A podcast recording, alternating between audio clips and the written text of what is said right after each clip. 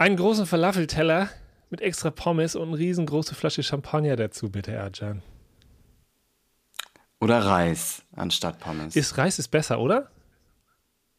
Boah, besser würde ich so nicht sagen. Doch, doch, ich möchte das werten. Mir hat mal mhm. jemand gesagt, ein sehr enger Freund, nur die, die zum Dönerteller Reis bestellen.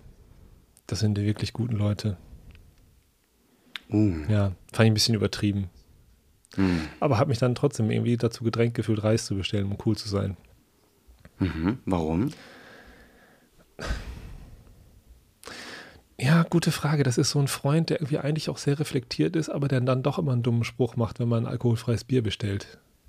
Hm, oh, oh, okay. Und manchmal bin ich nicht so ganz frei von diesen Zwängen. Kennst du das? Mhm. Oder bist du völlig ja. frei von sowas? Ja, ich kenne das auch, auf jeden Fall. Ja, und gerade so unter Männern gibt's das, ne? Sie, alkoholfreies Bier, also gleich bestellst du noch einen kleinen Salat dazu, ne? So. Oh, das finde ich jetzt aber ein bisschen schlimm, dass du hier die Männerwelt so am Bashen Dass ich bist. Männerbashing mache? Hm. Okay, das tut mir sehr leid. Dann lass uns einfach mit der Folge anfangen und kein Männerbashing machen mehr. Ganz genau. Wir fangen jetzt mit der Folge an und heute geht es um das große Warum. Jetzt werdet ihr euch vielleicht fragen, was meinen die beiden denn damit? Ich erkläre es mal kurz in ein paar Sätzen. Mach mal. Häufig ist es ja so, dass wir wissen, was wir zu tun haben und wir können auch so ein bisschen uns einfuchsen und herausfinden und entwickeln, wie wir etwas zu tun haben. Aber wenn wir wissen, warum wir etwas tun sollten, wollten, wollen, dann kann das ein bisschen dafür sorgen, also im positiven Sinne gesprochen, dass wir so eine extra Energie haben. Mhm. Kurzes Beispiel, ihr beginnt ein Studium, ihr wisst auch welches Studium, Ihr wisst vielleicht auch, auf welche Art und Weise, also wie ihr dieses Studium machen könnt, sollt, müsst.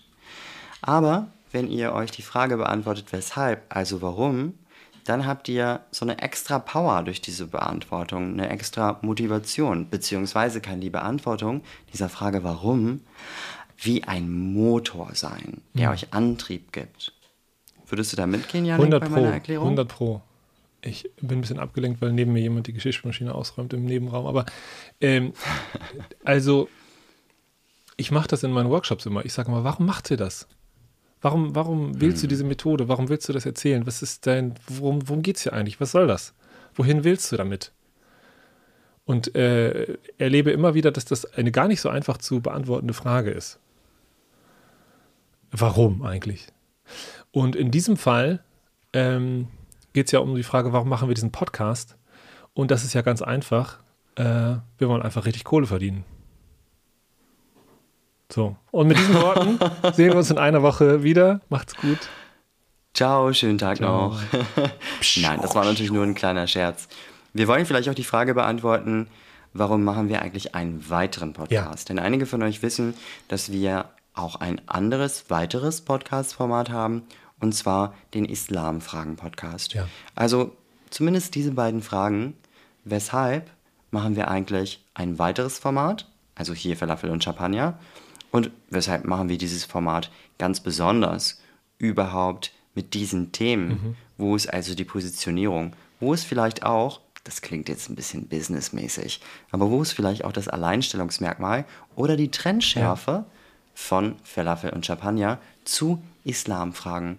Wollen wir mit dieser vielleicht etwas einfacheren Frage beginnen, Janik? Wieso würdest du sagen, wieso würdest du sagen, haben wir denn eigentlich beschlossen, überhaupt einen neuen Podcast zu machen, wenn wir Islamfragen hatten? Ja, weil ich versuche auch äh, mich kurz zu halten, weil ich ein bisschen das Gefühl hatte, das klingt also so, so, so pathetisch und hoch, aber es braucht gerade was anderes. Ähm, mit S braucht, also die Gesellschaft braucht gerade was anderes. Das klingt jetzt so, als würden wir irgendwie uns einen Mantel überwerfen und superheldenmäßig irgendwie in Gotham City Kriminalität auf der Straße bekämpfen. Aber ähm, ich habe so ein bisschen das Gefühl, das, was Islamfragen versucht hat zu leisten, nämlich so lange Erklärstücke, äh, ausführliche Reflexionen, ganz, ganz kritische Blicke auf Sprache, Zusammenhänge, immer wieder die Frage, was ist Rassismus, was ist Antisemitismus, wie wirkt das und so weiter. Das hat seine Berechtigung, das muss es weitergeben.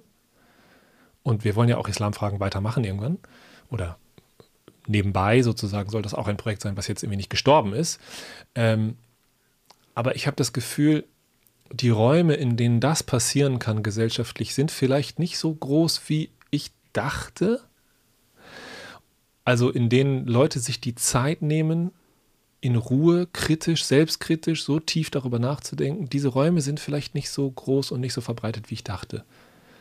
Beziehungsweise, vielleicht sind sie weiterhin da, aber andere Räume wachsen.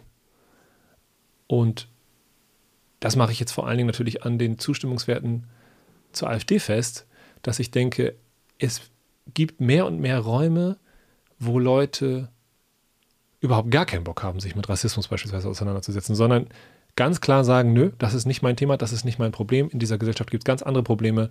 Ich höre mir diesen ganzen woken Quatsch nicht an. Ähm, ich will über was anderes reden. So, vielleicht erstmal ganz kurz. Was, was denkst mhm. du dazu? Ja, also wenn ich an den Islamfragen-Podcast denke, da werden wir auch ganz bald eine weitere Folge aufnehmen, dann sind es Folgen und dann ist es ein Format, für das wir uns stets sehr intensiv vorbereitet haben. Mhm. Wenn ihr auf Islamfragen geht, auch dieser Podcast ist ja überall erhältlich, wo es Podcasts gibt oder überall zu hören, dann werdet ihr merken, dass die Folgen durchaus sehr lang sind, also bis zum Teil eine Stunde, also fast dreimal so lang wie die Folgen von Falafel und Champagner. Und das heißt, in diesen Islamfragen-Podcasts sind wir sehr, waren wir zum Teil sehr detailvoll. Also nebst der intensiven Vorbereitung waren wir sehr detailvoll. Und wenn man dann immer so ganz detailvoll wird, dann kann es auch sein, dass diese Gedanken, die wir entwickelt haben und die wir mit euch geteilt haben, sich so in Anführungsstrichen hochakademisieren. Mhm, ja. Ihr kennt das vielleicht, wenn es eine Reflexion über eine bestimmte Debatte gibt, dann reden ExpertInnen miteinander zum Beispiel bei einer Podiumsdiskussion oder bei einem Vortrag, den man bei YouTube schaut. Und nach einer Dreiviertelstunde denkt man sich vielleicht, oh wow, die sind aber mittlerweile ganz schön intellektuell unterwegs. Und da ist ja gar nichts Falsches dran. Das ist ja super, das ist großartig. Und wir hatten die Empfindung, dass der Islamfragen-Podcast mit den ganzen Details und der, ich sag's jetzt mal ein bisschen übertrieben, mit der intellektuellen Tiefe vielleicht gar nicht so sehr den Mainstream erreicht. Muss es aber auch gar nicht.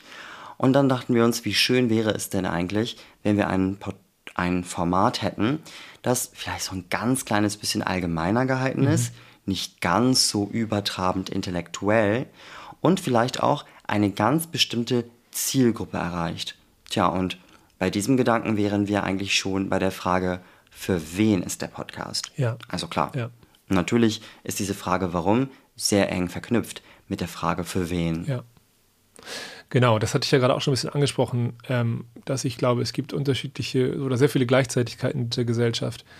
Ja, also ein Teil der Gesellschaft, den ich jetzt mal als progressiv beschreiben würde, entwickelt sich mit sehr hohem Tempo weiter und geht in eine progressive Richtung weiter und macht sich sehr viel Gedanken über soziale Gerechtigkeit, über Sprache, über Macht, Kritik und all diese Dinge. Und das ist wichtig und aus diesem, zu diesem Teil der Gesellschaft oder gehören wir auch irgendwie zum Teil, das ist ja ein Teil, großer Teil unserer Arbeit, auch rassismuskritische Arbeit zu machen mit Multiplikatoren und so weiter.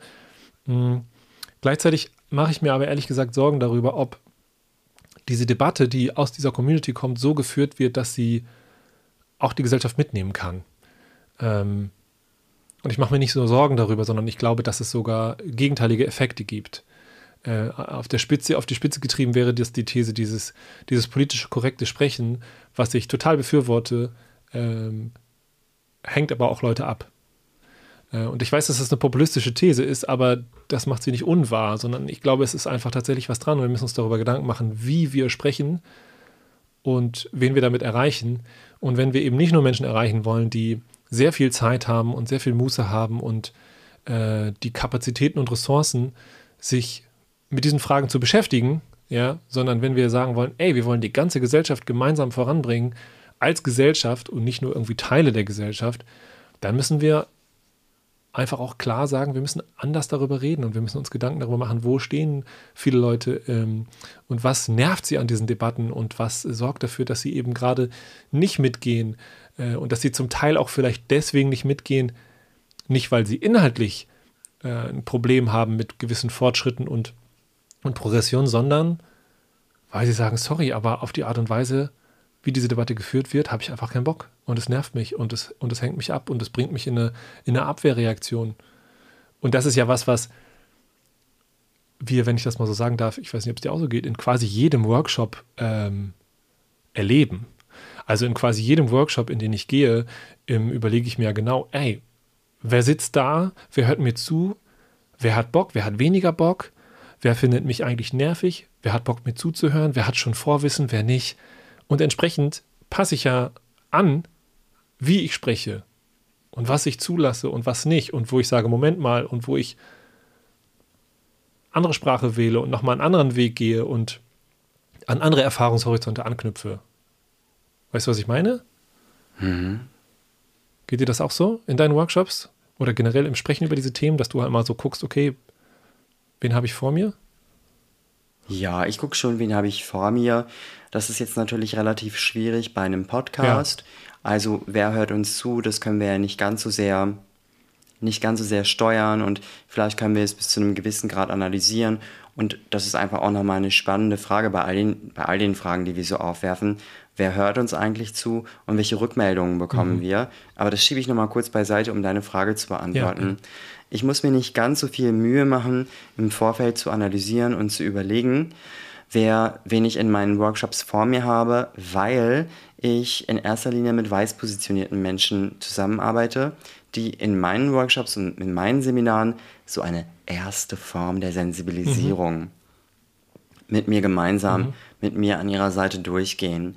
Ich kann das natürlich nicht verallgemeinern, denn es gibt sicherlich auch Personen in meinen Seminaren und in den, ich mache ja Organisationsentwicklung, in den Firmen, in den Institutionen, die dann dort sind, die natürlich schon vielleicht ein bisschen sensibilisierter sind als die meisten anderen ihrer KollegInnen. Aber klar, also um ganz konkret auf deine Frage zu antworten, natürlich achte ich darauf, auf welchem Stand der Dinge, sage ich mal ein bisschen zusammengefasst, die Personen sind und welche Positionierungen sie haben. Ja, genau. Und ich habe auch das Gefühl, dass sich, um noch, noch eine Schippe draufzulegen, dass sich in Teilen der Debatte bestimmte Selbstverständlichkeiten etabliert haben, über einige Sachen gar nicht mehr zu sprechen, über bestimmte Fragen gar nicht mehr zu sprechen, weil man sie mhm. als problematisch oder als rassistisch äh, einstuft, ja. Zum Beispiel, warum wird Erdogan gewählt?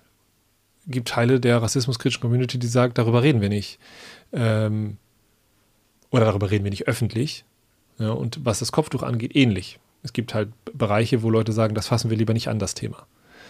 Äh, nicht, weil wir dazu nichts zu sagen haben oder weil wir irgendwie das alles ganz unproblematisch finden oder was auch immer, sondern weil wir wissen, wie gefährlich es ist, öffentlich über diese Sachen zu sprechen und weil wir wissen, dass gerade rechte ähm, Medien oder, oder AkteurInnen das instrumentalisieren, problematisieren und wir in Deutschland ein, ein Gesprächsklima haben, was ja sehr selten konstruktiv ist und sehr häufig konfrontativ und, und destruktiv und äh, im Grunde nur darauf gewartet wird, dass irgendjemand von der Gegenseite in Anführungszeichen irgendwas sagt, was man dann wieder instrumentalisieren kann. Das heißt, es gibt sehr wenige Räume, wo wir konstruktiv miteinander ins Gespräch kommen können aus unterschiedlichen Positionen zu, ja, zu schwierigen Themen. Hm. Und ich habe einen sehr verführerischen Gedanken in meinem Kopf, der das, der das Wasser jetzt aber so richtig zum Kochen bringen könnte. Und ich habe diese Frage auch vorher nicht mit dir geteilt, beziehungsweise in der Vorbereitung für diesen Podcast nicht mit dir besprochen. Soll ich sie trotzdem stellen? Auf keinen Fall. Oder den Gedanken Doch, mit sag, dir teilen? Sag. Es gibt ja auch Leute, die kritisieren mich dafür, dass ich mit dir, Janik, ja.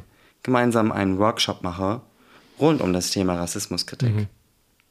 Weil sie sagen, weil sie also sinngemäß mir vermitteln wollen, hey, was versteht der denn über Rassismuskritik als weißer Cis-Mann? Ja. Und dann sagst ich weiß du nicht, ihm, ob ich der nicht so viel, aber er ist nett. Dann sage ich Ihnen sehr deutliche Worte, aber ich wollte dir erstmal die Möglichkeit geben, darauf zu reagieren, bevor ich dir sage, wie ich, so da, wie ich darüber denke. Ja, ich finde die, also die, die, die grundsätzliche Frage, wer redet worüber, äh, finde ich total wichtig. Also, ne, ich habe das ja immer mit meinen drei Kindern. Wenn mir jemand ohne Kinder sagt, du, also nachts, ne, wenn die aufwachen, ist doch gar kein Problem, lass dich einfach nicht stressen. Stress macht man sich mhm. selber, dann sage ich, halt dein Maul. Also Entschuldigung, aber ich sag mal einfach sorry, aber ich habe, du hast nicht den gleichen Erfahrungshorizont wie ich. Und es kann sein, dass du das studiert hast und dass du ganz viele Bücher dazu gelesen hast und so, okay, vielleicht habe ich Lust, in einem ruhigen Moment ein bisschen mit dir in Austausch zu gehen. Aber gerade in Stressmomenten und gerade zu emotionalen Themen ist es total wichtig, dass Leute darüber reden, die, die einen Erfahrungshorizont haben. Mein Erfahrungshorizont und warum ich über diese Themen rede, ist ja aber ein anderer, dass ich nämlich sage, okay, ich weiß, wie es sich anfühlt, als weiße Person nicht von Rassismus betroffen zu sein und wie es sich anfühlt, diesen Weg gehen zu müssen, diesen Reflexionsweg gehen zu müssen, gehen zu wollen, sich mit diesen Themen vertraut zu machen, die man eben nicht selber erfahren hat.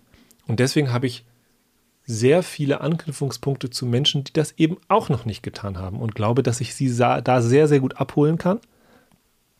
Das heißt aber wiederum, anders zu sprechen, andere Sachen zuzulassen, andere Fragen zuzulassen, zu beantworten, einen anderen Raum zu öffnen.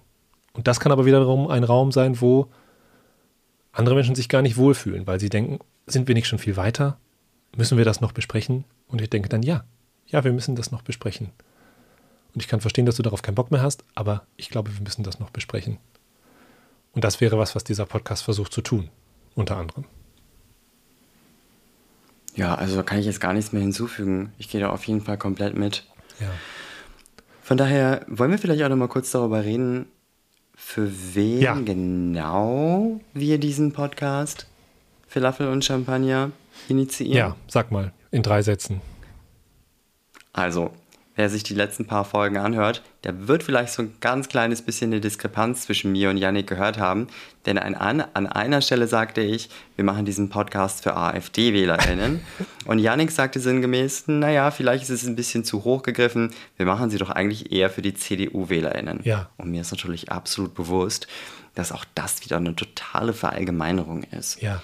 Aber Yannick und ich, wir saßen tatsächlich zusammen und haben uns überlegt, wie können wir diese Themen so klar und so strukturiert und vor allen Dingen auch leicht, leicht verständlich verpacken, dass Personen, die sich vielleicht mit Rassismuskritik noch, nicht so sehr auseinandergesetzt haben und nicht auseinandersetzen wollen, auch sagen, hm, interessant, diesen oder jenen Aspekt habe ich jetzt verstanden und ich teile diese Folge gar sogar mit jemandem, von dem ich denken würde, dass diese Person AfD-Wählerin ist. Ja. Und deswegen, um zumindest meine Perspektive abzurunden, natürlich ist die Folge für alle ZuhörerInnen, aber ich würde mich schon freuen, wenn es dort draußen AfD-WählerInnen gibt, die gewisse Aspekte der Rassismuskritik, der Debatte rund um Integration, Migration und so weiter und so fort durch unseren Podcast vielleicht auch nur ein ganz kleines bisschen besser verstehen, dadurch mehr Raum in ihrem Herzen machen und das nächste Mal vielleicht nicht AfD wählen. Ja. Ich weiß, es war jetzt eine philosophisch-emotionale Antwort, aber ich spiele den Ball mal dir zu, Yannick. Was denkst du? Was heißt philosophisch emotional? Also hier auch andererseits ganz, ganz klar und runtergebrochen. Ne? Wir haben diesen, diese Meinungsverschiedenheit, was, was die Möglichkeit des Erreichens von AfD-WählerInnen angeht, einfach, glaube ich. Wobei du ja schon gesagt hast, das ist eine Pauschalisierung.